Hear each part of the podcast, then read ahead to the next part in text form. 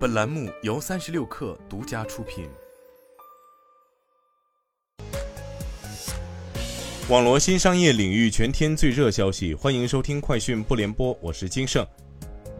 百度智能云在成都举行的文心大模型技术交流会上表示，自三月开始内测两个月以来，百度文心一言的推理性能已经提升十倍，同时。基于文心千帆大模型平台提供的完备的工具链，在企业应用的高频核心场景中，文心一言的高性能模式文心一言 Turbo 其推理服务性能已经提升了五十倍，这将极大提升客户的模型使用效果和效率。苹果推出十五英寸的 MacBook Air，为该公司历史上最大尺寸的 MacBook Air。该款产品配置 M2 芯片，起售价一千二百九十九美元。将于下周上市。苹果下调2022年发布的13英寸 MacBook 100美元至1099美元。三十六氪获悉，全球自动驾驶科技公司图森未来正式宣布进入日本市场，并开始在日本东名高速公路进行自动驾驶测试。测试线路连接日本三大都市圈，包括东京、名古屋和大阪，是日本最重要的干线物流运输线路之一。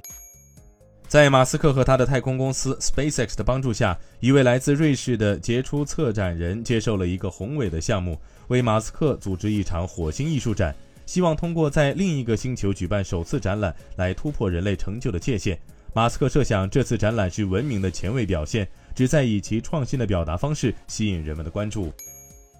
知名苹果分析师郭明基表示，预计苹果 AR MR 头戴装置的大量出货时间为2023年 Q4 底。或二零二四年初，预计二零二三年的出货量可能将低于市场预期。